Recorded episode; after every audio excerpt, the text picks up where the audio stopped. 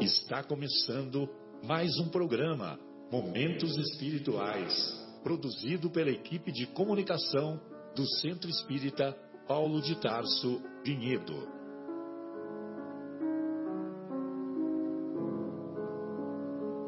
Se guardas contigo o estigma do sofrimento, indagando pela solução dos velhos problemas do ser e da dor, se percebes a nuvem que prenuncia a tormenta e o vórtice traiçoeiro das ondas em que navegas, vem conosco.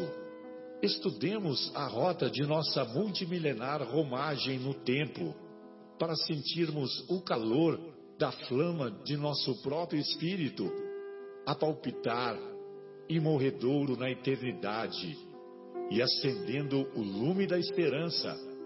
Perseveremos juntos em exaltação de alegria que Deus, o Pai de infinita bondade, nos traçou a divina destinação para além das estrelas. Boa noite, amigos ouvintes. Estamos aqui na Rádio Capela FM 105,9, a voz de Vinhedo, transmitindo ao vivo para todos os corações que estão sintonizados com a mensagem do Cristo. Hoje nós vamos falar é, do capítulo 8 do Evangelho segundo o Espiritismo, intitulado Bem-aventurados aqueles que têm puro o coração. Nós somos da equipe é, do Departamento de Comunicação do Centro Espírita Paulo de Tarso e nós fazemos aqui o programa Momentos Espirituais. Hoje, especificamente, dentro desse tema né, abrangente, que é bem-aventurados aqueles que têm puro coração, nós vamos especificamente tra tratar da parte em que Jesus fala assim: Deixai vir a mim as criancinhas. É um tema é, que parece fácil, é um tema que pode nos induzir a falsas interpretações mas nós, com a ajuda da, dos espíritos superiores que escreveram é, quando da época de Allan Kardec, nos elucidando, nos esclarecemos, nos esclarecendo, nós vamos tentar então é, trazer isso aqui para o ar hoje, para ver se nós conseguimos interpretar essas palavras maravilhosas, magnânimas do Mestre Jesus. Então, é, o tema geral de hoje é baseado nessa seguinte fala de Jesus: Bem-aventurados aqueles que têm puro o coração, porque verão a Deus. Então, vamos, vamos é, parar para in, tentar interpretar um pouquinho do que Jesus quis dizer com isso, né? Bem-aventurados, em primeiro lugar, ele está querendo dizer assim: ditosos, é, avante, bola para frente, felizes, né? Continuem assim, né? Aqueles que têm puro coração, porque verão a Deus. Agora, falar que os que têm puro de coração verão a Deus tem a ver com falar com, com os que não têm puro coração não verão a Deus, não é verdade, João? Então, o que seria esse ter puro coração para poder ver a Deus?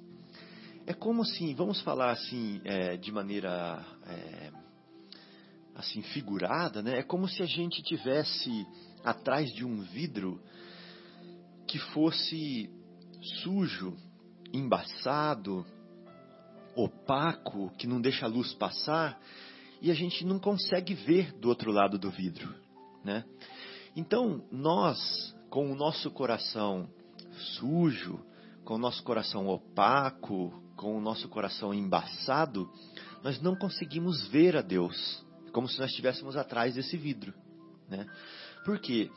O que seria esse embaçamento, essa sujeira, essa opacidade do, do vidro? Seriam as enfermidades do coração.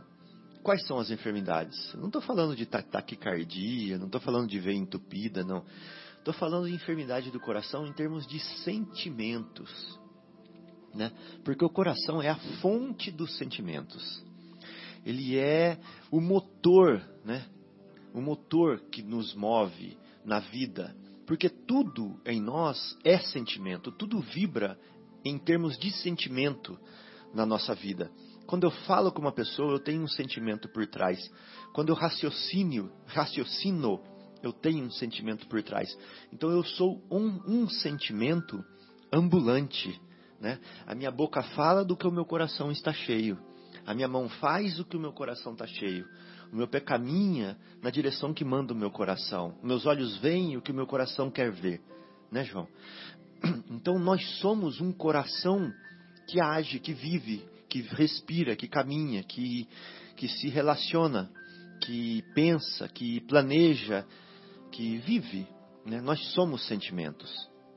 Então, esse sentimento que nós somos, se ele não estiver purificado, se ele não estiver limpo, se ele não estiver condizente com Deus, vibrando com Deus, nós não vamos sentir Deus, nós não vamos ver Deus, nós não vamos participar com Deus. É isso que ele quis dizer. Né? Então nós precisamos estar na vibe de Deus para poder conviver de fato com Deus, para poder sentir Deus. Nós temos que estar vibrando com Deus, nós temos que estar sentindo Deus. E como sentir Deus se eu estou afogado na mágoa? Né? Como sentir Deus se eu estou é, até a cabeça de ódio? Né? Como sentir Deus se eu tenho, se eu não perdoo? Como sentir Deus se eu estou com impaciente, com raiva? Né? Como sentir Deus se eu estou é, na maledicência? Como sentir Deus se eu estou na ansiedade? Como sentir Deus se eu estou na, na cobiça, na ambição? Dá para perceber? Então eu preciso estar puro de coração, eu preciso estar limpo, eu preciso estar aberto, preciso estar suave, sereno, preciso estar resignado, calmo, tranquilo, paciente, tolerante.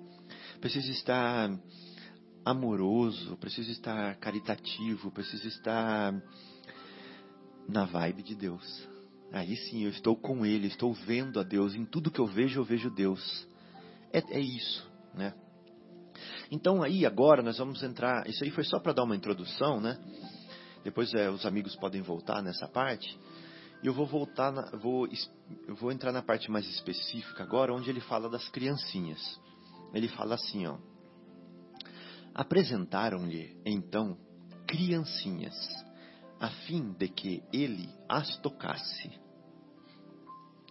E como seus discípulos afastassem com palavras rudes, imaginem, São João, é, São Tiago, as pessoas que a gente chama de santos, são Pedro, né? São Felipe. As pessoas que a gente chama de santos estavam afastando as pessoas que queriam trazer as crianças para Jesus com palavras rudes. Né? Jesus, vendo isso, zangou-se e lhes disse, santos, né? lhes disse: Deixai vir a minhas criancinhas e não as impeçais, porque o reino dos céus é para aqueles que se lhes assemelham. E aqui tem muita gente que faz confusão, que pensa que o reino dos céus é para as criancinhas. Pensam que Jesus está falando que o reino dos céus é para as crianças. Mas ele está falando assim, ó. O reino dos céus é para aqueles que se lhes assemelham. São para os indivíduos que se assemelham às crianças. Eu vos digo em verdade, todo aquele que não receber o reino de Deus como uma criança, nele não entrará. E as tendo abraçado, né, Jesus as abraçou, as abençoou, impondo-lhes as mãos. Então está aí é, o objeto do nosso estudo hoje, né? Essa frase é, maravilhosa de Jesus, onde ele fala que é preciso que nós nos assemelhemos às crianças. E Allan Kardec, nesse ponto, une, traz esse ensinamento para o capítulo onde ele está falando da pureza de coração. Porque Allan Kardec assim entendeu que quando Jesus fala que nós devemos nos assemelhar às crianças para merecer o reino dos céus, significa que nós devemos purificar os nossos corações. E ele ainda fala assim: não há pureza de coração se você desconectar essa ideia de simplicidade.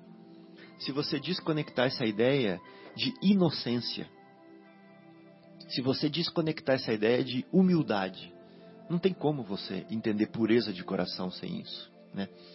E aí você pega a imagem de uma criança e fala assim: puxa, aquela criança é pura, ela é inocente, né? Ela é simples, do jeitinho que o nosso coração devia ser. Né?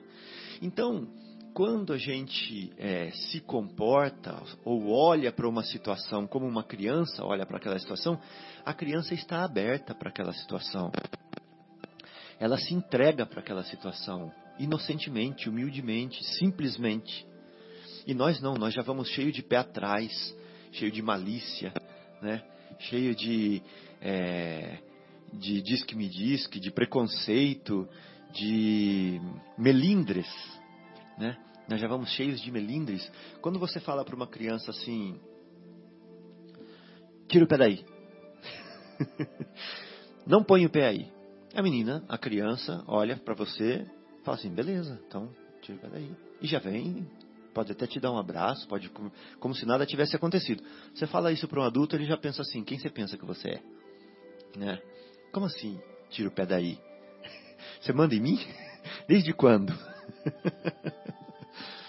então nós, nós, nós é, pusemos em nós muitas carapaças de proteção, de vaidade, de orgulho, de egoísmo. Né? Então nós não, não, não nos vemos mais simples como uma criança se vê. Nós não nos vemos mais singelos como uma criança se vê. Né? Nós não nos vemos mais humildes, mais inocentes como uma criança se vê. Então, é, é, mais ou menos nesse sentido que Jesus nos faz o convite, fala assim, olha, aqueles que se assemelham a elas, né, encontrarão no reino de Deus, né, estão no caminho certo. É preciso que vocês se assemelhem às crianças, ou seja, tirem as carapaças, né, sejam mais simples, mais humildes, e, e, e liberem né, o, o, o íntimo de vocês para as verdades da vida, para as experiências da vida, e não se, não se escondam mais nesse orgulho e nesse egoísmo, etc e tal. Se alguém de vocês quiser fazer algum comentário agora, é, fiquem à vontade. Não, é isso mesmo, Fábio. Boa noite a todos. Né, que Jesus esteja com todos vocês. É uma alegria estar aqui. E é exatamente o que você fala. É muito interessante essa parte que você está falando sobre a, que a Kardec chama a nossa atenção, né? Para a intenção de Jesus porque obviamente a criança é um conjunto de coisas, né? Nós sabemos que a criança também ela é dependente, ela não é autônoma ainda e tudo, mas Kardec vai ao ponto quando ele nos explica que Jesus de fato está se referindo a essa espontaneidade, né? Essa leveza que tem a criança. A criança ela não tem ainda aquele peso. Então você vê que às vezes duas crianças estão brincando aqui, de vez em quando elas se estranham, como você disse, Passado ali 20 minutos, elas estão novamente juntos, como se nada aconteceu. E nós vamos envelhecendo, entre aspas, amadurecendo, e parece que nós vamos perdendo isso, né? Até é interessante o que você está falando, porque um tempo atrás eu estava analisando não só a minha vida, como de alguns amigos e parentes, e é interessante quando você vê, é quando um amigo seu, interessante e triste eu digo, né? Quando um amigo seu de alguma forma se perdeu em algum tipo de problema, por exemplo, né? Então, por exemplo, é, eu tenho um amigo que é, é, se tornou um alcoólatra, por exemplo. Né? Eu tenho amigos assim, é, desequilibrou emocionalmente e, e acabou enveredando por, pelo caminho é, do álcool. E aí você começa a puxar na memória como aquele seu amigo era quando criança e você nunca, jamais eu iria imaginar que ele teria um destino desse. É, eu tenho um primo que já desencarnou, infelizmente, vítima do álcool, muito novo, muito jovem. E no dia do enterro dele eu fiquei muito triste, porque eu falei, jamais eu ia imaginar que ele ia desaguar naquilo, que ele ia ter aquele fim, né? Por questões diversas, íntimas, interiores, porque ninguém, às vezes por uma depressão muito forte também, né? É, então são várias questões. E, e, alguns amigos ainda vivos, eu, eu tenho essa tensão de às vezes chegar e conversar, eu analiso a minha própria vida, tento reparar, óbvio que nós não a gente não deve se manter em alguns aspectos como nós éramos. A gente está mais maduro, né? Nós estamos um pouquinho mais experientes. Tudo é muito bom, mas é triste também quando nós vemos, quando nós nos deixamos levar pelos problemas, quando aquela luz que nós temos, aquela espontaneidade primeira das primeiras horas, da adolescente, vai se apagando. É, eu fiz uma análise mental como se fosse um filme mesmo. Você, pega o início de um filme dramático, é, onde os jovens eles estão todos espontâneos, se abraçando, e daí chega no final cada um acaba tendo um destino meio triste, né? E é triste ver que na nossa vida não poucas vezes isso acontece. Nós vamos empalidecendo, nós vamos ficando mais depressivos algumas vezes, alguns vão se equilibrando, como eu disse, em algumas muletas psicológicas, como o álcool, como algum outro tipo de problema. E aquele jovem que era espontâneo, que era cheio de vida, cheio de sonhos, às vezes se torna um adulto doentio, um adulto ranzinza, como dizem. Então nós temos que tomar cuidado para não perder isso que Cristo está nos dizendo. Por isso que ele diz: olha, o reino dos céus é aqueles que conseguem manter essa pureza, conseguem manter essa espontaneidade, conseguem manter essa leveza. Então isso faz com essa palavra é muito poderosa nesse sentido, porque faz com que, de fato, Fábio, a gente tenha uma reflexão sobre a nossa própria vida, né? Tudo bem que nós temos grandes responsabilidades, mas eu fico às vezes é engraçado porque eu quero falar aqui uma coisa pessoal. Esses dias, dá um testemunho pessoal. Minha filha chegou no quarto de manhãzinha cedo, ela precisava tirar sangue e falou: "Mãe, é, você vai comigo? Tá, ai filha, mas você já tem idade para ir sozinho, o postinho ficar praticamente ao lado de casa. Ah, mas você que se ela fosse juntar, então tá bom. Aí ela levantou e foi. Eu fiquei pensando, falei, por que ela não me chamou? Olha só. Falei, tudo bem, deixei. Aí, essa semana, o pequeno, mãe, amanhã tem reunião e tal, não sei o que, não sei o que. Aí a minha esposa, nossa, mas nossa, são três horas de reunião, nossa, que reunião comprida tal. Ah, mas é melhor a senhora aí. Aí eu peguei e falei assim: Ah, mas eu acho que então que eu vou. Aí ele virou para ele e falou: Não, você não. Olha só. Aí eu me surpreendi. Falei: Mas por quê? Ele falou assim: Ah, pai, você, você fica sem paciência depois de um tempo. Ele falou para mim: Eu sinto que depois de um tempo você fica sem paciência. Aí eu comecei a ouvir. Eu falei: Opa, se eles estão tendo essa percepção, é porque eu estou mandando esses sinais. Aí eu esperei, cheguei à noite, fui perguntar para mais e, velha. E, e são pessoas próximas do seu Lógico, coração, né? seus amores, obviamente. né? E eu não me vejo assim. Olha só. Aí quando chegou a mais velha, eu fui perguntar. Eu falei, filho, você me acha um sem paciência, assim, assim? Não, pai, não. Mas seu irmão falou que depois de um tempo eu fico um pouco sem paciência, não queria fazer a reunião. Ela pensou bem e falou assim, não, não acho.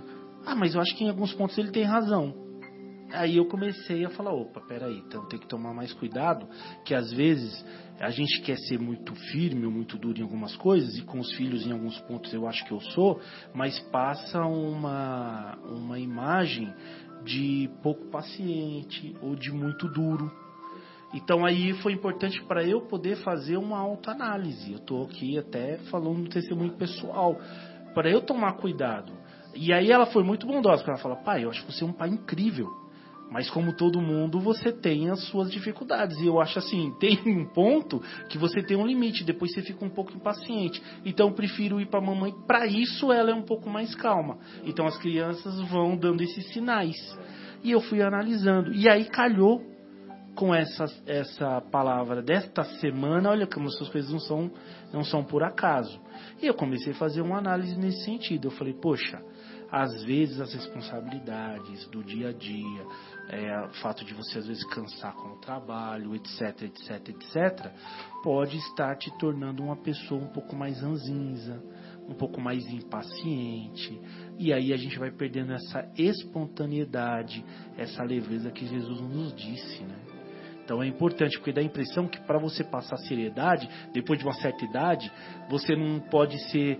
É, não é irresponsável, né? Eu estou falando de pessoa que ainda tem um senso de humor, né? Como os jovens. Né? que tem ainda aquela leveza, que sabe fazer uma piada saudável, que, que tem a mente um pouco mais aberta.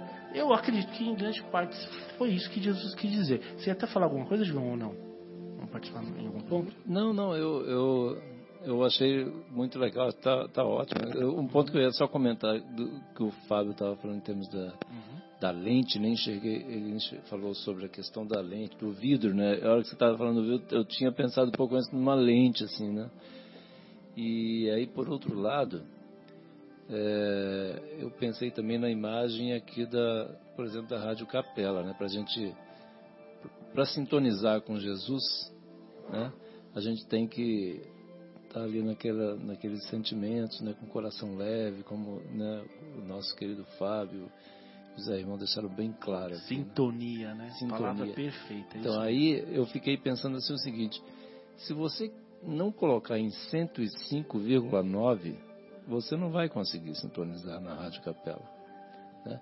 Então, assim, é, se você não, não sintonizar com a, a, frequência que Jesus deixou bem clara para a gente, né? como um rádio, né? não vai pegar, só vai ficar cheio de estática, né? não tem aqueles rádios lá de antigamente, ficava cheio de... Tal. Então, agora, sintonizou no 105,9, tem aqui, né, essas palavras lindas do Fábio, do Zé Irmão aqui, sobre as palavras de Jesus aqui, que e efetivamente, a gente, quem de nós, né, aqui presentes, também os ouvintes queridos aí, quem de nós já não teve a, a grata sensação de quando consegue, aquele exemplo que a gente sempre dá, né, Fábio? Quando consegue ser gentil no trânsito, quando consegue ceder a vez na fila, quando consegue segurar aquela, aquela palavra difícil com a esposa ou com o marido, né? com os filhos, eventualmente né, a gente pisa na bola, né, a gente e quando a gente consegue evitar esse tipo de situação, a que, que paz a gente sente. Essa paz, né, que eu entendo, é, é, ali é o reino de Deus. Né, porque Jesus, o que, que ele quer que a gente seja? Só que a gente seja feliz, né, Zé Irmão? E é isso que eu queria comentar. Eu acho que assim, essa questão da sintonia veio quando você foi né, trazendo essa imagem sua aí de, da lente, né, do vidro embaçado, opaco, sujo, né?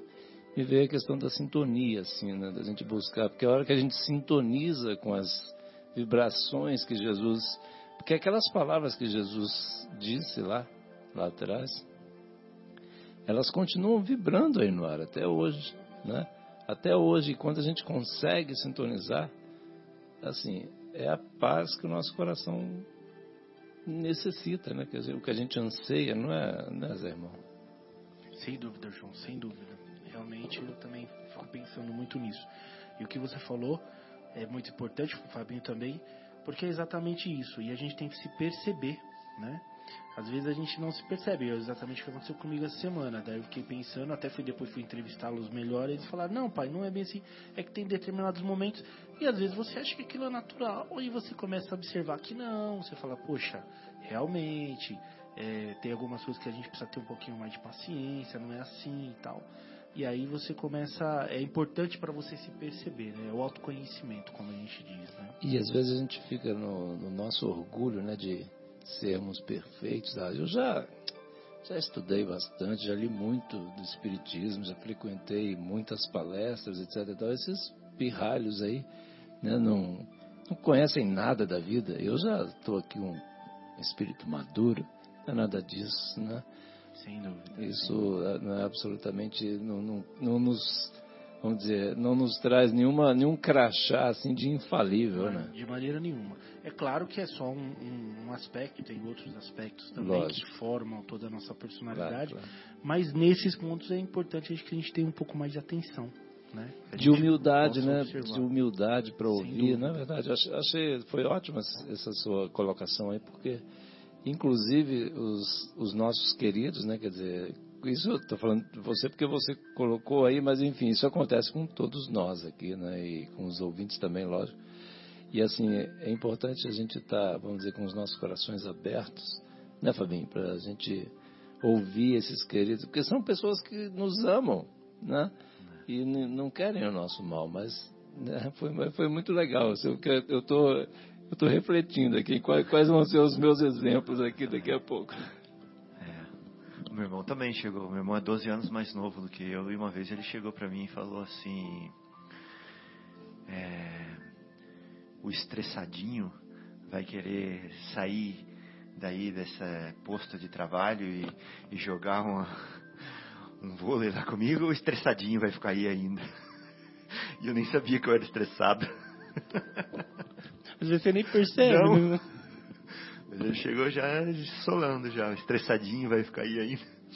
Eu fiquei pensando, puxa, eu sou estressado, então não sabia e tal. E até hoje ele fala isso pra mim. Ou seja, não mudei muito.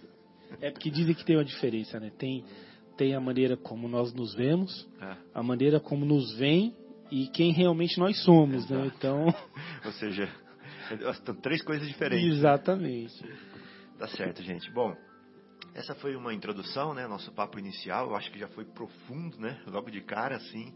Foi muito bom. E eu queria é, convidar a todos para refletirem sobre o que, que tipo de atitudes é, um, um, adulto pode ter na sua vida é, sentimental, na sua vida mental, na sua vida social, que o assemelham a uma criança. Né? Vamos pensar assim no dia a dia. O que que nos aproxima ao comportamento de uma criança e o que nos afasta ao comportamento de uma criança. E a gente vai falar daí o ponto de vista de André Luiz sobre isso, né? Depois do intervalo, tá bom? Então, até já.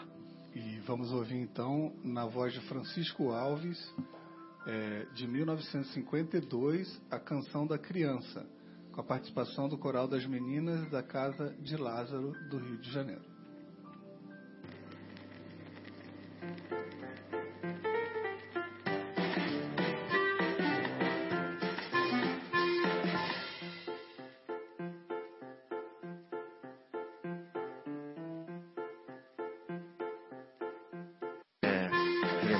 Essa musiquinha aí do nosso passado, quem tem, tem mais de 35 anos vai, vai dar uma viajada agora aqui quando escutou essa música, hein? Bom, é que não é o meu caso, né, gente? só 10 a mais que isso, só. Bom, é, então, não sei se vocês conseguiram refletir, eu fiquei mais viajando na música do que refletindo. Mas o desafio que eu fiz no começo, antes do intervalo, foi o seguinte: vamos pensar, né, o que no nosso dia a dia é, que nos faz assemelhar-nos a uma criancinha e o que nos distancia de uma criancinha, né, nos sentimentos, nos pensamentos, nas vontades, na, na religiosidade, etc. e tal. Então agora nós vamos ler é, os comentários de André Luiz e vamos ver se a gente se enquadra em, em algum deles. Então André Luiz fala assim, ó, no livro Vivendo o Evangelho, na página 185, no item 98, ele fala assim: A criança sente proteção em casa, né? E o homem de fé ampara-se na providência, ou seja, ele sente proteção em Deus.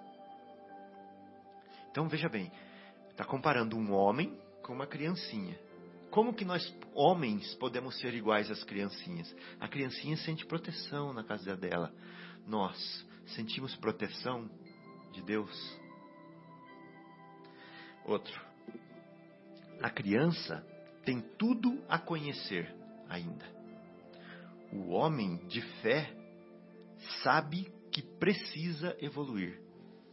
Ou seja, ele sabe que ele ainda é é, primitivo nos sentimentos. Ele sabe que ele ainda é animalizado em certas sensações, né? E ele sabe que ele tem que avançar, que ele tem que progredir. Então, olha só a comparação que ele faz. A criança tem tudo para aprender, para conhecer. E o homem sabe que ele ainda está é, atrasado, que ele precisa evoluir, precisa melhorar. A criança aprende as regras de conduta. Né? E o homem? o homem de fé, acata as leis divinas. Então esse homem que se que se compara, que parece com uma criança, assim como a criança tem regras de conduta, esse homem sabe que tem regras divinas e que ele acata essas leis divinas e ele segue também. Então ele age como uma criança nesse sentido. Interessante, né? A criança confia nos pais. O homem de fé se entrega a Deus. Olha ele comparando o homem com a criança, quando o homem é puro, é inocente igual a criança. Na realidade, comparando o homem de fé. De fé. Né? Quer dizer, é importante a gente ressaltar esse detalhe. O André Luiz, nos, né, como sempre, nos dando passo a passo de como Sim. progredirmos. Né? É o homem, não é o homem comum, é o Não, homem, homem de comum. fé. É o homem de fé, é o homem que confia, que fia com Deus, né? É o homem que eu sei, Guilherme, que não significa isso, mas vamos usar o joguinho. É o homem que é fiel a Deus, né? É o homem que e aquele que é fiel a Deus tem um coração puro, então ele está agindo como uma criancinha, não é verdade? Então, a criança supera dificuldades no aprendizado. Esse homem aí, ele vence obstáculos no aperfeiçoamento íntimo.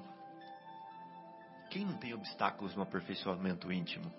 Quem já venceu a barreira da sexualidade, é, às vezes desequilibrada? Né? Quem já venceu a barreira da, da ambição?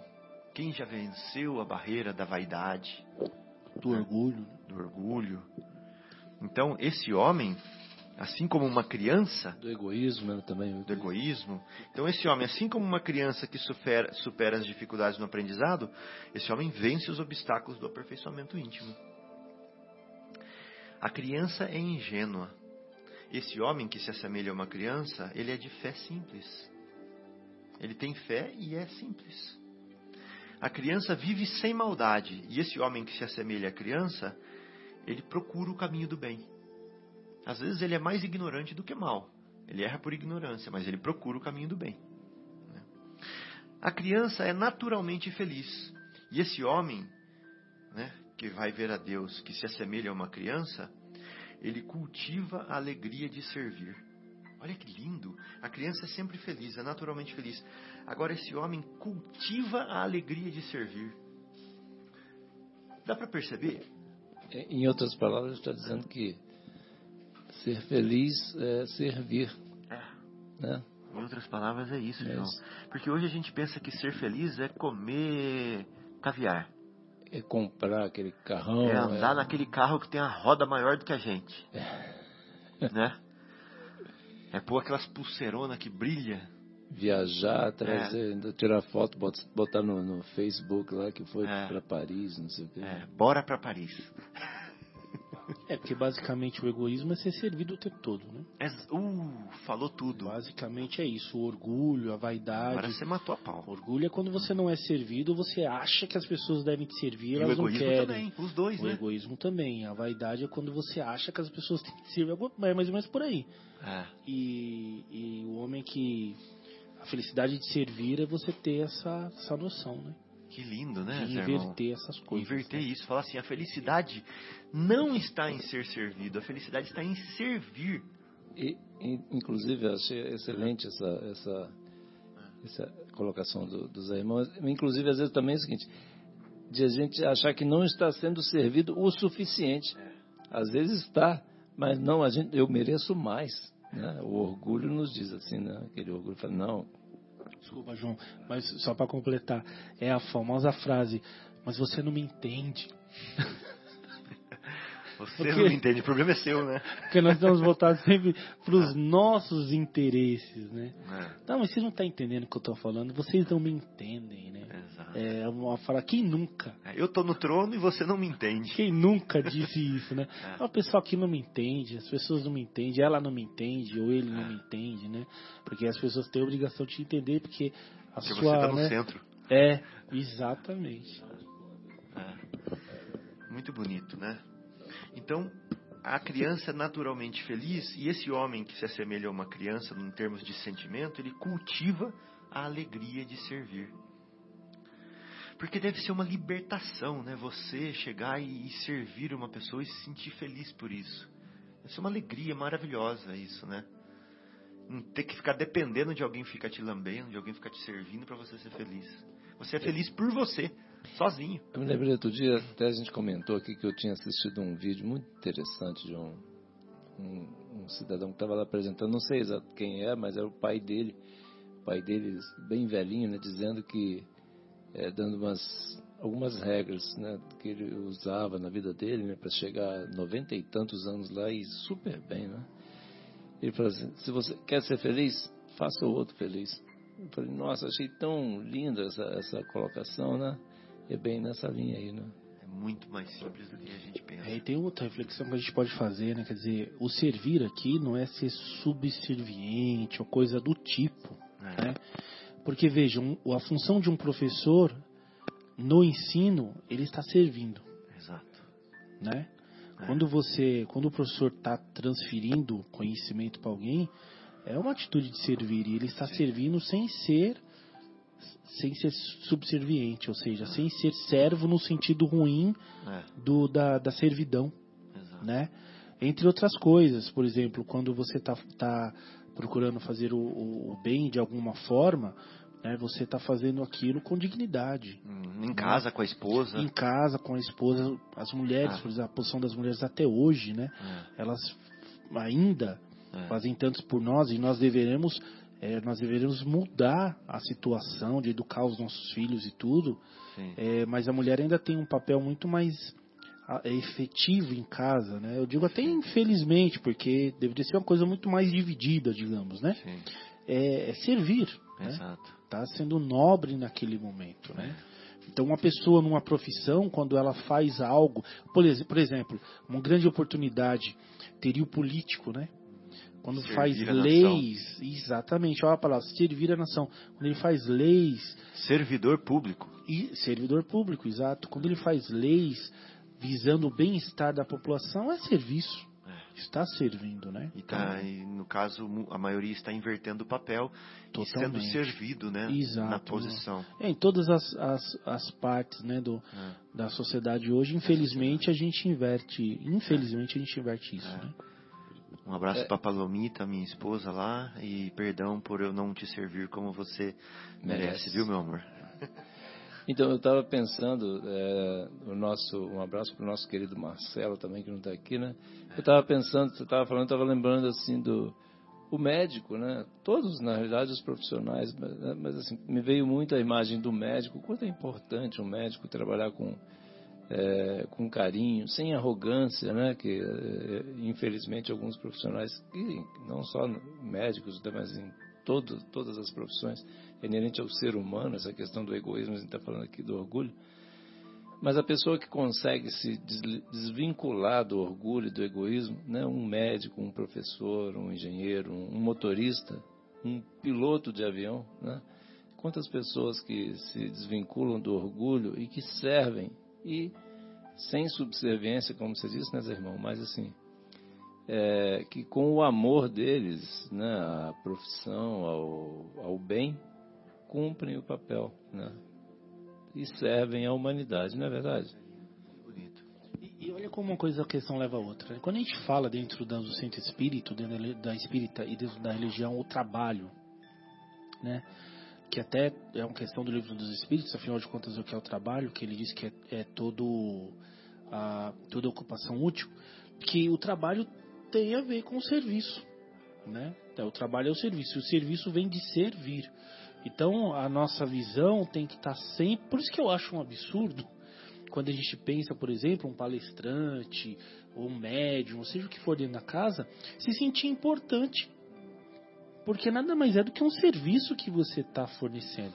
Um serviço para Jesus, né? Para o outro que está ali, mas o serviço pertence a ele, né? E então, porque normalmente, só aproveitando um, um gancho aí, é Sim, fica à vontade. é, que normalmente as pessoas vão, a gente, vamos, não Uhum. as pessoas, a gente vai procurar o emprego, a gente tem que procurar serviço e não emprego. E olha, aí tudo está no cerne de como nós compreendemos isso. Né? É uma questão de conceito e entendimento. Né? Porque quando não esse conceito, esse entendimento, ele não está muito claro, há essas distorções.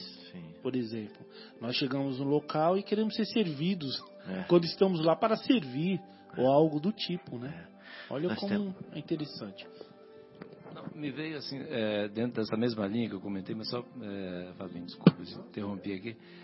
É assim, a gente quer buscar emprego, né, ou, ou uma posição, uma função que é uma promoção, né? quando na realidade é a hora que, quando indo dentro da, daquela linha de, de responder a sua pergunta, o que um homem, uma mulher, né, adulto, madura, deveria fazer para se assemelhar às crianças? É servir, é buscar um serviço não, e não ficar buscando nessa questão do trabalho, a gente está falando aqui. Achei ótimo isso que você falou aí do, o trabalho, ele nos leva ao serviço, o serviço é servir, servir né?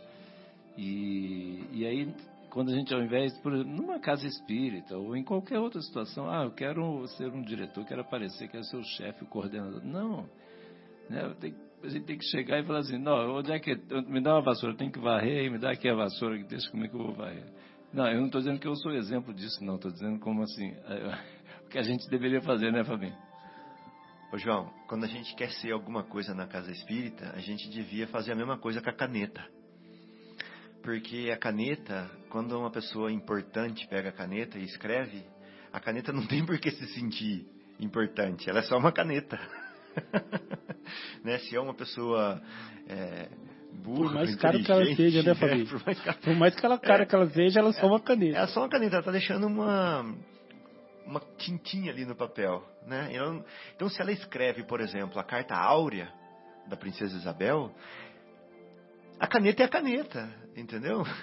É o conteúdo da carta, a intenção, a pessoa que criou, tal, que tem o mérito, não a caneta. E na casa espírita, nós que somos palestrantes, nós que somos médiums, etc e tal, nós só somos uma caneta. É, me, você falou da caneta, me lembrei do nosso querido Chico, né? É. Numa psicografia, né, tem o, o, o espírito, né?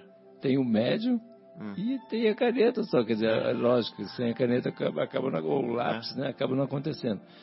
Mas é, a mensagem é do espírito, por é, exemplo, exatamente. numa psicografia do Chico. Aqui, né? imagina eu querer me sentir grande porque eu tô lendo o que André Luiz escreveu, ou porque eu tô lendo que o, é, é, que o apóstolo escreveu aqui, que Jesus falou. Então, e eu querer me vangloriar disso, eu só estou sendo a caneta só. Estou sendo, no caso, o alto-falante. Bom, então vamos continuar lá. É, a criança é frágil. O homem, né, de fé que se assemelha à criança, ele é humilde. Olha só, ele compara humildade com fragilidade. Olha que interessante isso. A criança é a promessa dos dias vindouros. O homem que se assemelha à criança, o homem de fé, é o candidato à evolução espiritual. Promessa dos dias vindouros também. Olha que interessante isso. Isso significa então que lá na frente, como é que nós seremos mesmo, Fábio? Lá na frente nós vamos é, conviver com Deus. Né? É isso que você queria dizer? Uhum. Então, olha só o que André Luiz fala: criança e homem de fé realmente se assemelham. Jesus tomou a infância como símbolo de pureza do coração entendendo que a criança é o filho que deposita confiança nos pais, atende suas recomendações, reconhece-lhes o valor, obedece aos ditames da disciplina e do estudo e é submisso ao esforço constante do crescimento integral. Para alcançar o reino dos céus, o homem tem que agir da mesma forma. Para alcançar o reino dos céus abandonar a crença orgulhosa de que é o rei da criação. E aí nós vamos ler lá na Gênesis. Abandonar a crença orgulhosa que é o rei da criação e assumir definitivamente a condição de filho de Deus e não de Deus. Lindo demais isso, né? Lindo demais. Então, é, para ilustrar isso, eu gostaria de pedir para o Guilherme, olha só, gente, olha o que o André Luiz falou. que nós temos que abandonar a crença orgulhosa de que somos o rei da criação. Nós achamos que nós criamos filhos, que os filhos não existem e que nós os criamos do nada. Mas a gente não faz nada. Quem cria é Deus. A gente só cria, né? Ou seja, a gente só desenvolve os filhos, né? A gente dá condições para eles se desenvolverem, mas criar do nada é só Deus que cria, né? Uma árvore, a gente pensa que a gente criou a árvore, mas não. A sementinha, a gente plantou a sementinha na terra e desenvolveu, colocando adubo, colocando água, protegendo, colocando o pauzinho lá para ela subir reta, protegendo das formigas. A gente só desenvolveu. Mas quem cria a vida, quem cria a árvore, do nada é Deus. Né? Se a gente criar uma semente em laboratório e plantar, não nasce.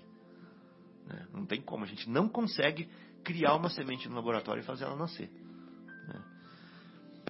A gente pode até fazer ela idêntica, ninguém vai descobrir a diferença, mas planta ela não nasce. Porque quem cria é Deus. Né? Então, nós, arrogantemente, nós nos achamos o rei da criação, que nós podemos tudo e nem precisamos mais de Deus. A gente esquece que a gente é filho de Deus. Né? Nós somos seres criados. Então agora eu vou lá na Gênesis. Eu queria pedir para o Guilherme ler para a gente o capítulo 3 da Gênesis, do versículo 1 ao 7. Mas não, não fique bravo comigo, Guilherme, se eu parar você no meio do caminho, tá? Claro. então, Então vamos é, lá. Então, começando do 1. Isso. Estamos falando aqui da origem do bem e do mal. Sendo Deus o princípio de todas as coisas, e sendo toda sabedoria, toda bondade, toda justiça, tudo o que dele procede, há de participar dos seus atributos. Porquanto o que é infinitamente sábio. Estou errado? Não, é eu que estou errado. Ah. É, é muito legal isso que você está falando. Mas eu fiquei pensando assim, cadê o que, que eu ele queria tá que ele lesse?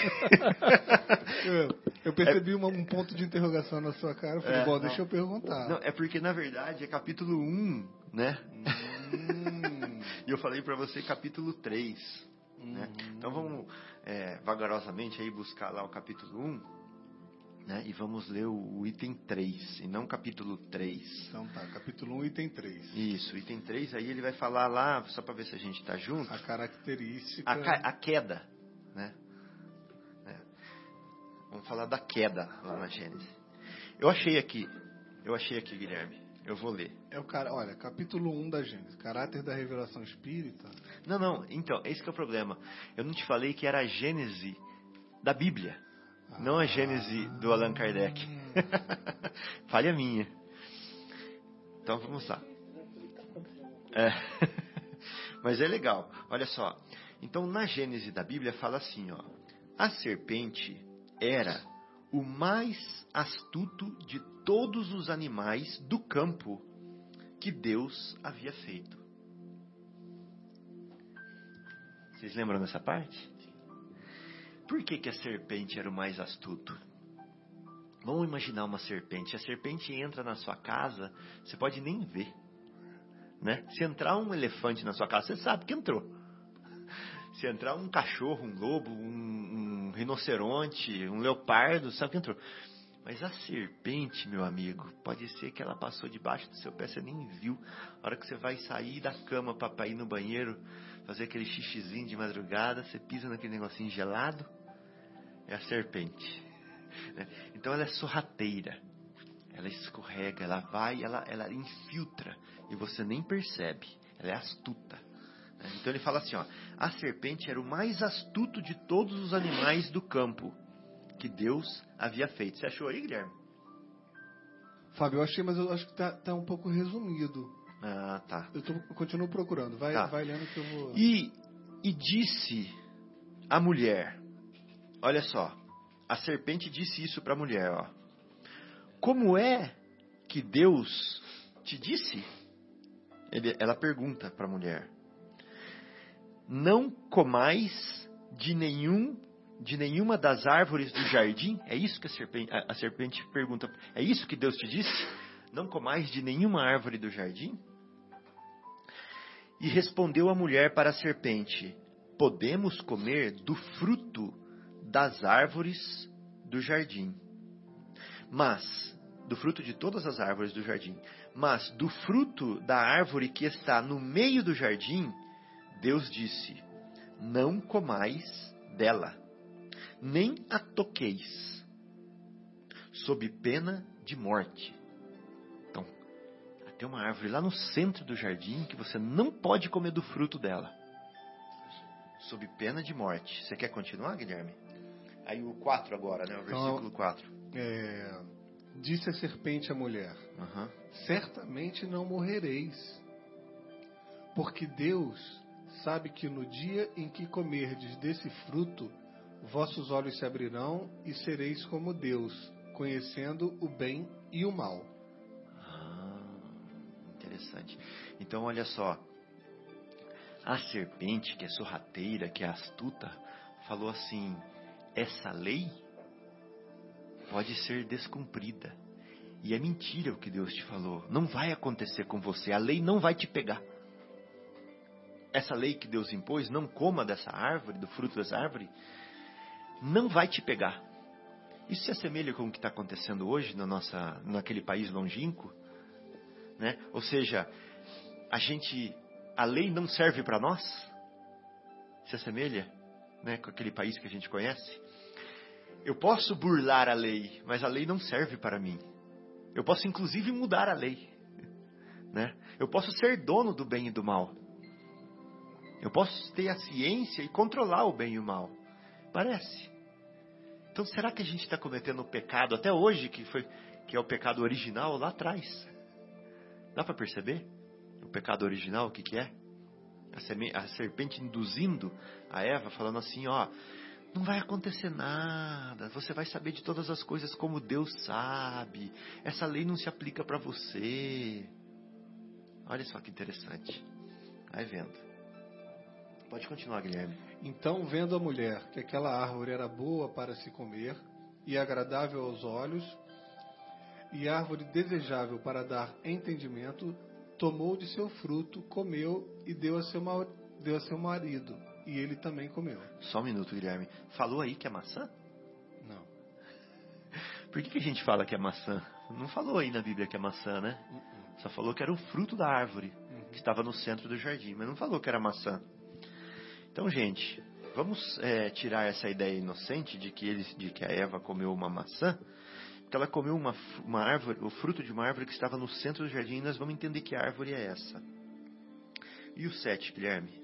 Então foram abertos os olhos de ambos e conheceram que estavam nus, pelo que cozeram folhas da figueira e fizeram para si aventais. Então, olha que interessante. Depois que ela comeu desse fruto e deu para Adão, ela teve conhecimento das coisas. Ela teve conhecimento, inclusive, do bem e do mal, que o mal ela não conhecia antes. Olha que interessante. Ou seja, conheceu o mal, acabou a inocência. Não é lindo isso? Acabou a inocência. Agora eu tenho ciência do mal, né, que antes eu não tinha. Quando você é inocente, você nem tem ciência do mal. Você é puro. né? Então ela passou a conhecer o mal. E aí ela sentiu vergonha. Ela sentiu vergonha e se cobriu. Né? Teceu a, a folha da figueira, né, Guilherme? E se cobriu. Aí ela começou a. Quando você tem vergonha, o que, que é isso? Você não quer que as pessoas vejam o que de fato você é. Né? Você se esconde. né? Então isso é- já é a raiz do orgulho já. Porque você tem uma deficiência, você tem uma fraqueza e você esconde, você não quer que as pessoas vejam. Você não, você, você não quer que as pessoas saibam quem você é. Né? De fato, a sua fraqueza, a sua vergonha. Então ela tampa a vergonha dela. Agora, que árvore é essa que estava no meio do jardim, Guilherme? Você poderia voltar lá no item. é, no capítulo. no- no- nesse mesmo capítulo 1, lá no versículo. Toda erva semelhante, e todo animal terrestre, toda Aqui, lá no, no item 2 do capítulo 1, é, você achou aí o, cap- o item 2 do capítulo 1? Item 2, capítulo 1. A terra era sem forma? Não, ele fala assim, ó. Concluindo-se, pois, os céus e a terra e todo o seu aparato, e deu por concluído Deus o sétimo dia de labor. Aí eu queria ir lá para o versículo 4 desse item 2. Onde ele fala assim, ó. Esses foram essa foi é, a origem dos, dos céus, céus, e da terra. E você pode ler a partir daí? Eis as origens dos céus e da terra, quando foram criados. No dia em que o Senhor Deus fez a terra e os céus, uhum. não havia ainda nenhuma planta do campo na terra, pois nenhuma erva do campo tinha ainda brotado, porque o Senhor Deus não tinha feito chover sobre a terra, nem havia homem para lavrar a terra. Um vapor, porém, subiu da terra e regava toda a face do planeta. E formou o Senhor Deus o homem do pó da terra e soprou-lhe nas narinas o fôlego da vida. E o homem tornou-se alma vivente. Continua? Legal, tudo bem. Até aí é só para mostrar como ele, quando ele criou o homem, né? Uhum. Adão vem de Adamar, que vem Adamar é, é ser vivente, né? Da, que é proveniente da terra. Então, olha só, o item 8 agora. Agora é o que mais importante para o que nós vamos discutir aqui. Então plantou o Senhor Deus um jardim de banda do Oriente no Éden, e pôs ali o homem que tinha formado. E o Senhor Deus fez brotar da terra toda qualidade de árvores agradáveis à vista e boas para a comida, bem como a árvore da vida no meio do jardim, e a árvore do conhecimento do bem e do mal. Para, para só um pouquinho. Olha que interessante. Ele colocou ali todo tipo de árvore que ele podia, eles podiam comer de todas. Aí ele fala assim: e ele colocou no centro do jardim a árvore da vida. Né? Aí depois ele fala assim: e a árvore do bem e do mal. Mas ele não fala onde ele pôs a árvore do bem e do mal especificamente. Dá a entender que ele pode ter colocado no centro do jardim. Mas quando a Eva fala, ela fala claramente que Deus colocou a árvore do bem e do mal no centro do jardim. É, mas aqui, quando está narrando na Gênesis, ele não fala que a árvore do bem e do mal estava no centro do jardim. Ele fala assim: e no centro do jardim estava a árvore da vida. E ele também criou a árvore do bem e do mal. Mas não fala onde exatamente. Então isso mostra, pode nos dar uma interpretação de que a Eva escolheu o lugar da árvore do bem e do mal. Ela, ela a colocou no centro do jardim, porque na cabeça dela, no entendimento dela, essa árvore era o centro do jardim para ela. Mas a verdadeira árvore do centro do jardim era a árvore da vida. E qual que é a árvore, né, cujo fruto é a vida? Que árvore é essa? Que, que, que é essa árvore da vida? Que, o que, que, é a única coisa que dá a vida que nós estávamos, estávamos falando aqui antes? É Deus. Né?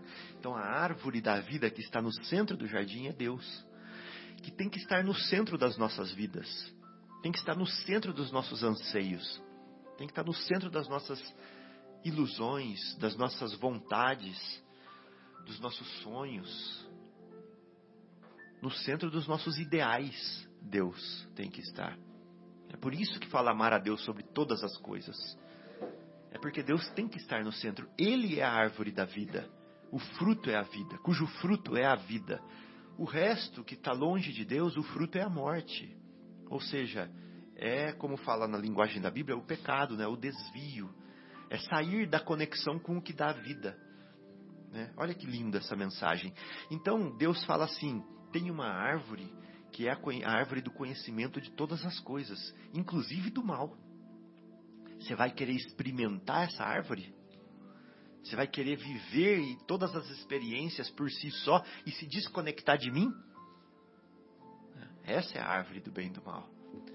Se você desconectar de mim, você vai morrer, porque eu sou a vida. Né? Eu que te insuflo a vida, eu que te dou orientação, eu que te dou sentido para tudo. Então, se você se desconectar de mim e for viver as experiências do bem e do mal, você vai sofrer. Você vai morrer, né? Desconectado de mim. É isso que ele falou para Eva. Olha que lindo. E é uma linguagem simbólica de árvore e de fruto. Mas é isso que quer dizer, né? E a Eva, escutando a serpente, que é a tentação, ela fala assim: Mas que vontade de experimentar essas coisas. Experimentar o bem, experimentar o mal, ver como é que são as coisas. Será que eu vou morrer mesmo? Eu acho que eu posso fazer isso. E aquela ansiedade dela, aquela inquietação dela, vai fazê-la ceder, né? Ela vai experimentar o mal, ela vai experimentar o bem, ela vai se desconectar da vida. Né? Então quem que é a Eva? Será que a Eva é uma mulher? Não. A Eva é esse lado nosso. Quando nós estamos sendo inquietos, quando nós estamos sendo ansiosos, é uma postura sentimental, uma postura vibracional, uma postura intelectual, uma postura mental nossa de querer experimentar o errado de vez em quando, né? De querer é, dar uma erradinha ali e ver sofrer as consequências, né? E quem que é o Adão nessa história? O Adão já é aquele que consente. Nós temos assumimos a postura de Adão de vez em quando também. Assim, olha, eu sei que está errado e sei que você está fazendo, mas também não vou fazer nada. Vou, vou junto com você nessa. Quando a gente vê os políticos, por exemplo, fazendo coisas erradas e a gente não faz nada, nós estamos sendo Adão. Quando a gente vê no ônibus uma pessoa fazendo, passando, é, fazendo coisa errada e a gente não fala nada, a gente está sendo Adão, está sendo conivente, está deixando acontecer, né? Então nós temos a postura de Adão também, temos a postura de Eva também. Então, é, essa é a mensagem, esse é o convite. Então nós vamos deixar a árvore da vida e vamos beber da árvore do bem e do mal. Agora nós vamos viver as experiências como se nós fôssemos Deus. Agora eu vou errar à vontade. Agora eu vou fazer do meu jeito. Então eu vou, eu vou destronar Deus. Olha que bonita essa comparação. Eu vou destronar Deus. Pronto. Deus não está mais no trono. Quem que vai sentar no trono, João? Quem, irmão, que vai sentar no trono agora? Você? Mas eu também quero.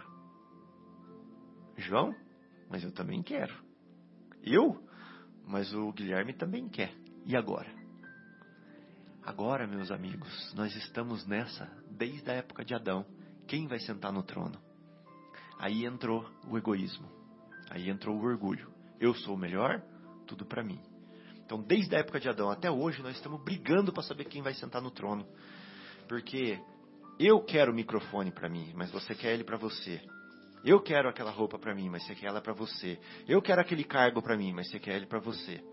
Entendeu? E o ser humano está brigando porque ele se colocou no centro. Todo mundo está querendo o centro agora. Quando a verdade é Deus no centro e todo mundo em volta como igual. Né? Aí não tem mais briga. Né? É aí que está o problema da humanidade. Esse é o pecado original. Então, olha que lindo quando André Luiz fala aqui, ó.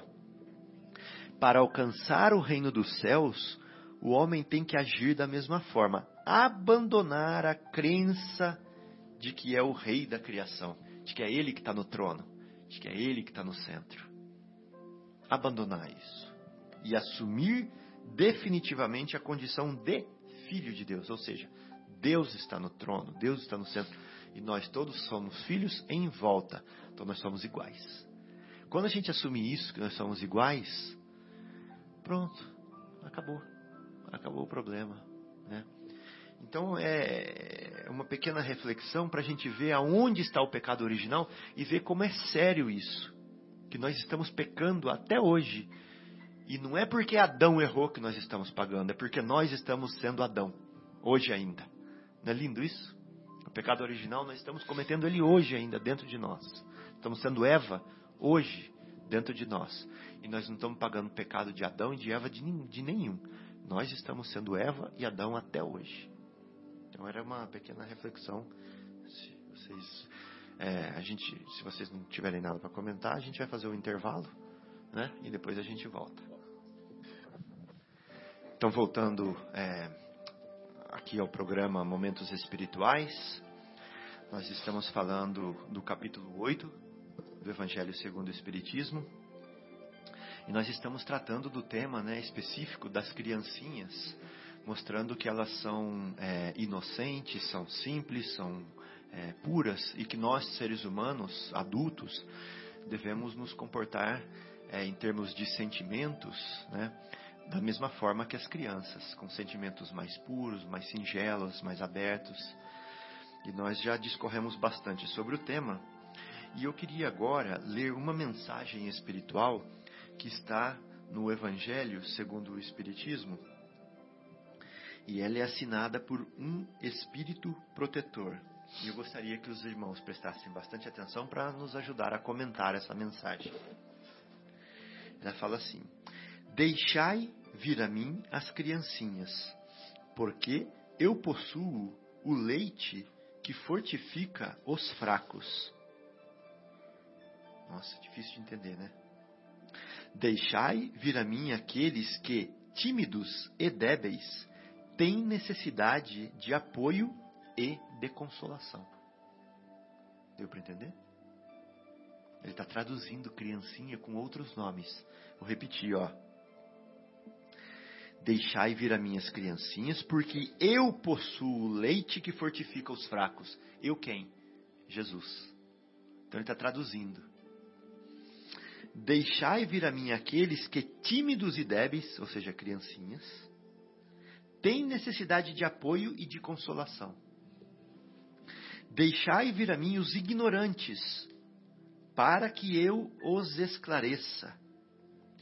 Deixai vir a mim todos aqueles que sofrem, a multidão dos aflitos e dos infelizes. Ensinar-lhes-ei o grande remédio para abrandar os males da vida. Lhes darei o segredo da cura e curarei suas feridas. Qual é, meus amigos, este bálsamo soberano, possuindo a virtude por excelência, esse bálsamo que se aplica sobre todas as chagas do coração e as fecha? Qual é o bálsamo que cura tudo isso? é o amor. É o amor em ação. É a caridade. Se tendes este fogo divino, está chamando o amor de fogo divino, o que temereis? Se a gente tem esse amor, o que, que nós vamos temer? Direis a todos os instantes da vossa vida: Meu Pai, que a vossa vontade seja feita e não a minha. Será que a gente consegue falar isso para tudo? Se vos apraz me experimentar pela dor e pelas tribulações, sede bendito, porque é para o meu bem. Eu o sei, que vossa mão pesa sobre mim. Eu sei que vossa mão pesa sobre mim. Se vos convém, Senhor, ter piedade de vossa criatura fraca, se dais ao seu coração as alegrias permitidas, sede bendito ainda. Mas fazei que o amor divino não dormite em sua alma, e que sem cessar eleve os vossos pés à voz do seu reconhecimento. Se tendes o amor, tendes tudo o que se pode desejar sobre a terra. Possuireis a pérola por excelência, que nem os acontecimentos, nem as maldades daqueles que vos odeiam e vos perseguem poderão vos arrebatar. Se tendes o amor, tereis colocado vosso tesouro lá onde os vermes e a ferrugem não pode atingi-lo. E vereis se apagar insensivelmente de vossa alma tudo o que pode manchar-lhe a pureza. Sentireis o peso da matéria diminuir dia a dia, e semelhante ao pássaro que plana nos ares hum, e não lembra mais da terra, subireis sem cessar, subireis sempre, até que a vossa alma, embriagada, possa se saciar de seu elemento de vida no seio do Senhor. Vereis a Deus. Olha que lindo isso. Se tens o amor, vereis a Deus. Se tendes o coração puro e simples, vereis a Deus. Olha que linda essa mensagem que esse Espírito Protetor coloca aqui. Então ele fala daqui, ele fala aqui assim, ó. Ele fala assim, ó, tímidos e débeis. Ele fala aqui mais aqui, ignorantes. Ele fala também os que sofrem, os aflitos, os infelizes, os que estão enfermos. E tudo isso daqui, gente, esses sofrimentos aqui que ele fala, só servem para quê? Servem para descristalizar o nosso coração no erro, não é verdade? Servem para abrandar a nossa alma endurecida. Servem para amolecer, né? Aquele sentimento de egoísmo tão empedrado que está em nós. Então as dores vêm para quebrar essas coisas. Né? E vêm para nos fazer singelos, simples, como as criancinhas novamente. Então muitas vezes nós que escolhemos como a Eva o caminho é, de experimentar, inclusive o mal, né? Às vezes nós nos cristalizamos no mal, cristalizamos nos erros precisamos dessas dores, passar por esses caminhos todos de novo para nos abrandarmos, para amolecer o nosso coração. E aí vem Jesus e fala assim: Vem cá, criancinha, vem cá, que eu te vou, vou dar o leite da vida para você. Vem cá, tímidos e débeis, que têm necessidade de apoio e de consolação. Estou aqui. Né? Vem cá, ignorantes, para que eu vos esclareça. Vem cá, vocês que sofrem, multidão de aflitos e infelizes que eu vou lhes ensinar o grande remédio para abrandar, abrandar os males da vida. Eu vou, é, eu vou preparar o seu coração, eu vou preparar a morada nova, aonde eu habitarei contigo. Olha que lindo. Você vê como todos os ensinamentos de Jesus se unem, né? Eu preparei, preparando essa morada aí, com esse sofrimento, com essas lições de vida, para habitar contigo. Agora você pode habitar comigo quando a sua morada está modificada. Então vem cá, criancinha. Agora que você já abrandou, que você virou criancinha, vem, né? Vem ter comigo. Então eu achei muito linda essa mensagem, muito maravilhosa. E esse convite de Jesus, apesar de nós é, estarmos sofrendo, estarmos nessa batalha da vida aí, é Ele nos chamando de volta. Será que nós já voltamos a ser criancinhas? É, é importante essa palavra porque fala sobre é muito lindo essa parte quando ele fala se tiverdes o amor, tens tudo, né? E é isso também nos serve como reflexão para a gente não perder o ponto de vista, para a gente não perder que muito muito facilmente a gente perde até dentro da casa espírita, dentro do estudo, dentro da vivência, a gente perde o foco da reencarnação. E que é incrível, que é o amor. É, às vezes, por exemplo, a gente está na Terra, a gente quer sucesso. E para muitos o sucesso é atingir o sucesso material. Então quer ter, obviamente, um bom salário, quer ter destaque no trabalho, quer, quer ter uma vida confortável materialmente. E às vezes nós nos esquecemos que sucesso sem amor não dá nada, né? Não é nada. Muitas vezes é sofrimento. Dinheiro sem amor, muitas vezes é uma maldição. Muitos buscam poder, querem ter poder sobre as coisas, querem ter influência. E de que vale o poder, né? Poder que eu falo de você ter esse poder de, de fazer alguma coisa e fazer somente para si, né? Quer dizer, sem amor também não tem sentido. Então, o grande mal do mundo hoje, de fato, é a falta desse foco no amor. A gente quer tudo menos o amor. Aqueles que querem justiça, esquecem-se que sem justiça, sem amor, a justiça não é vingança, né? É vingança. Então muitas, muitas pessoas impõem isso até em cima do amor. Não, não, mas eu quero ser justo. Mas justo e impiedoso. Que a justiça sem o amor ela é impiedosa, ela é vingança. Né? Hoje, o mundo que a gente vive, e esse momento que nós vivemos hoje é muito importante, onde o Brasil está tão dividido e as pessoas falam assim: não, tem que acabar com o cara mesmo, tem que fazer isso, tem que fazer aquilo, para quem quer que seja, né? Quando nós vemos certas barbaridades que elas existem, você fala: não, esses caras deviam fazer isso, deviam aquilo. Falta de amor. Falta... Agora, obviamente que você ter uma visão amorosa não significa compactuar com o mal, né? não fazer por onde, porque o fato de você colocar as leis em ação é para o refazimento daquele que infligiu a lei. Nós temos uma visão. o amor educa, né, Zé irmão? Exatamente. Ele não, ele não pune, ele educa. Exatamente. Mas quando não há amor, a gente quer punir. É retaliação. Nós queremos que o outro sofra. Nós queremos destruir o outro. Então a palavra ela é belíssima e profunda, porque tudo na nossa vida é o que nós falamos aqui da casa espírita. Quando eu começo a me sentir, porque eu faço uma palestra na casa, porque eu sou um médium, que eu me acho importante, falta de amor. O foco passa a estar no egoísmo, no reconhecimento do outro, na nossa vaidade. Faltou amor. Incrível. Por isso Jesus coloca aí. Quer dizer, o, tendo amor, você tem tudo.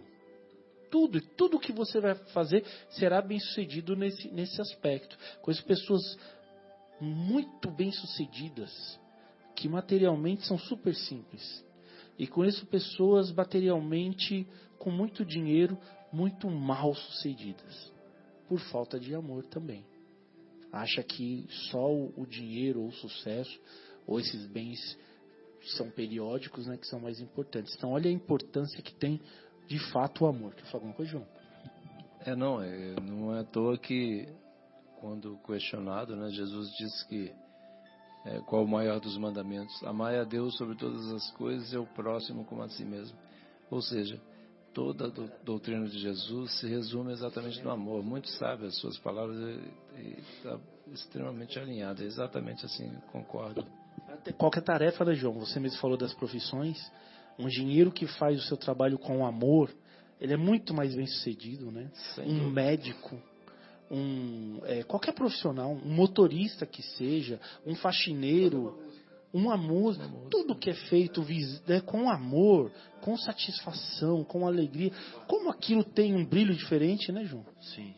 Como, como aquilo é diferente? Vou pintar né? um quadro. Vou pintar o quadro porque eu quero o dinheiro daquele quadro. Vou escrever um livro. Eu quero o dinheiro daquele livro.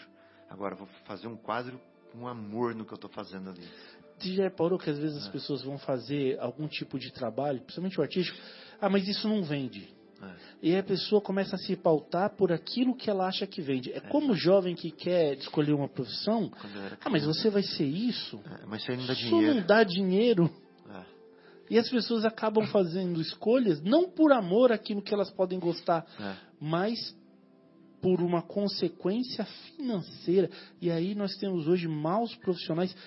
O bom disso é que as pessoas que se formam assim quase sempre nem seguem a carreira, É. porque são maus profissionais. Exato.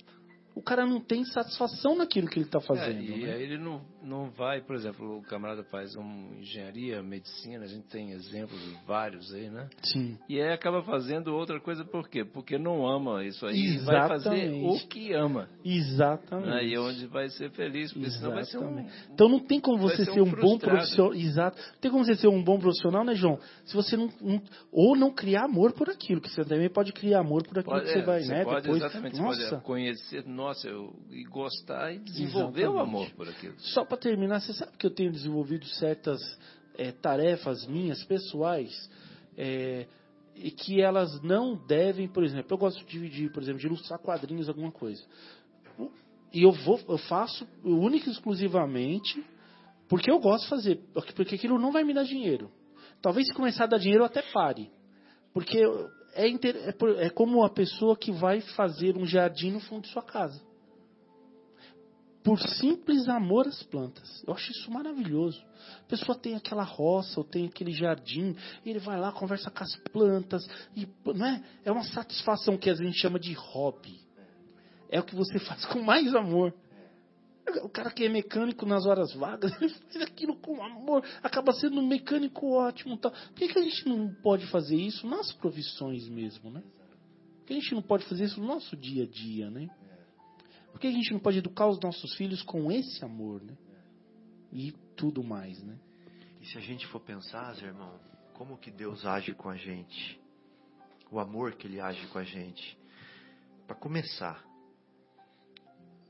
Ele nos dá a eternidade para a gente aprender. Olha que amor. E a paciência dele é infinita. E a misericórdia dele é infinita. E ele nos deixa, às vezes, fazer aquilo que a gente quer, nos deixa livre a decisão, nos deixa livre a escolha e espera pacientemente a gente voltar para Ele quando a gente escolhe o outro caminho. Sem dúvida. Né? Então, um amor. Estamos falando de escalas infinitas aí. Uhum. Né? De nos dar todos os recursos que ele nos dá para a gente poder experimentar. Sem dúvida. Fábio, eu gostaria só de esclarecer um ponto para as pessoas que estão, de repente, nos ouvindo, que é importante que eu, que eu estou falando, não é fazer só aquilo que nós gostamos ou que nós amamos, É. mas é aprender a amar aquilo muitas vezes que é necessário. Excelente.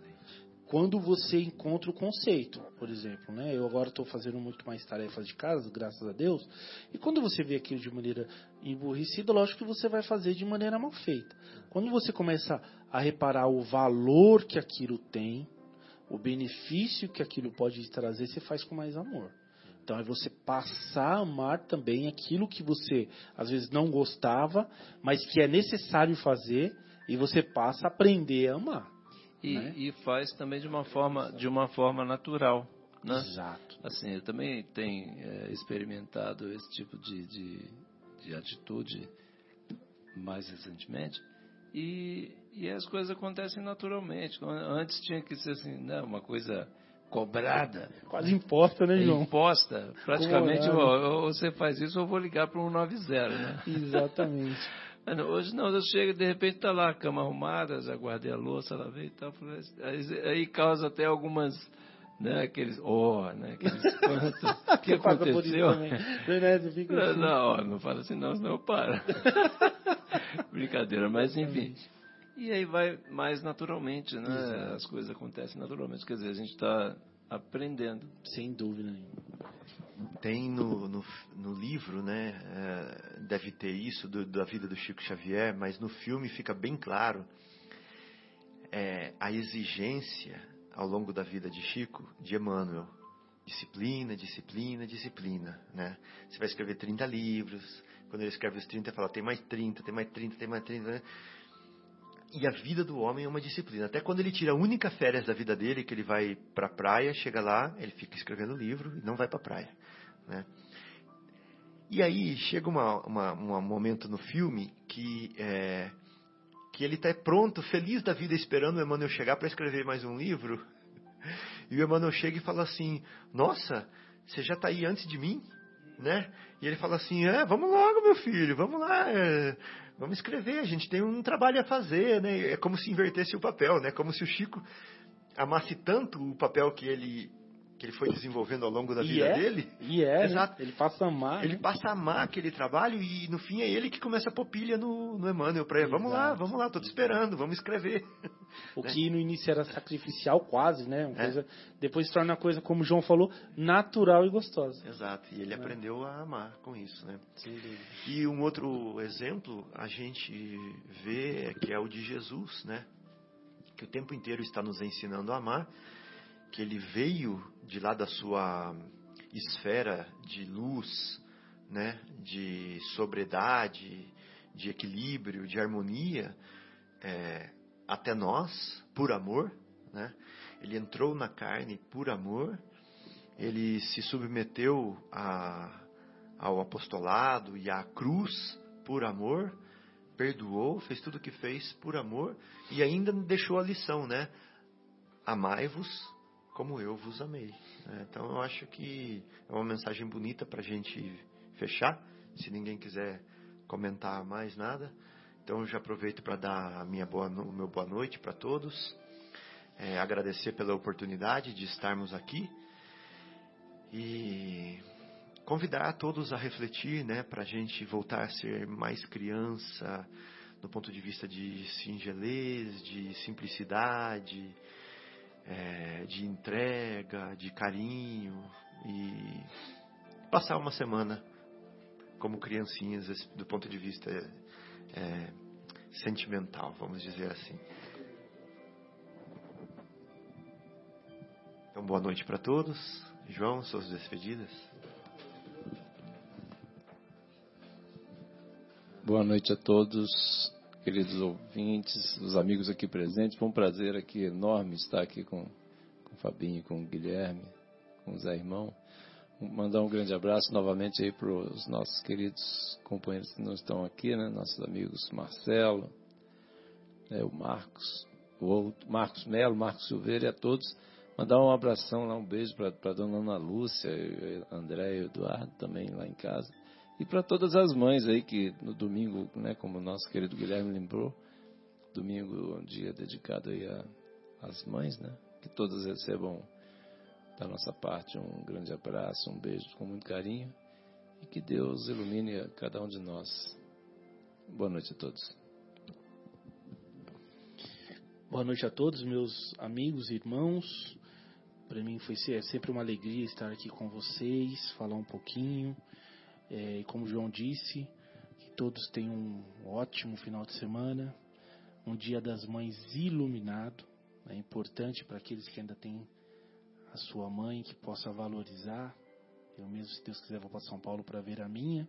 Então é importante que a gente celebre também esse dia tão importante, né? Então, boa noite, fiquem com Deus e que Deus ilumine a nós todos. Da minha parte, boa noite a todos, boa noite para minha mãe. Obrigado por tudo que fez por mim, Marina. E também eh, um parabéns para todos os enfermeiros e enfermeiras, que hoje é o Dia Mundial da Enfermagem que eu estou vendo aqui. Então, um bom fim de semana e até sexta-feira que vem.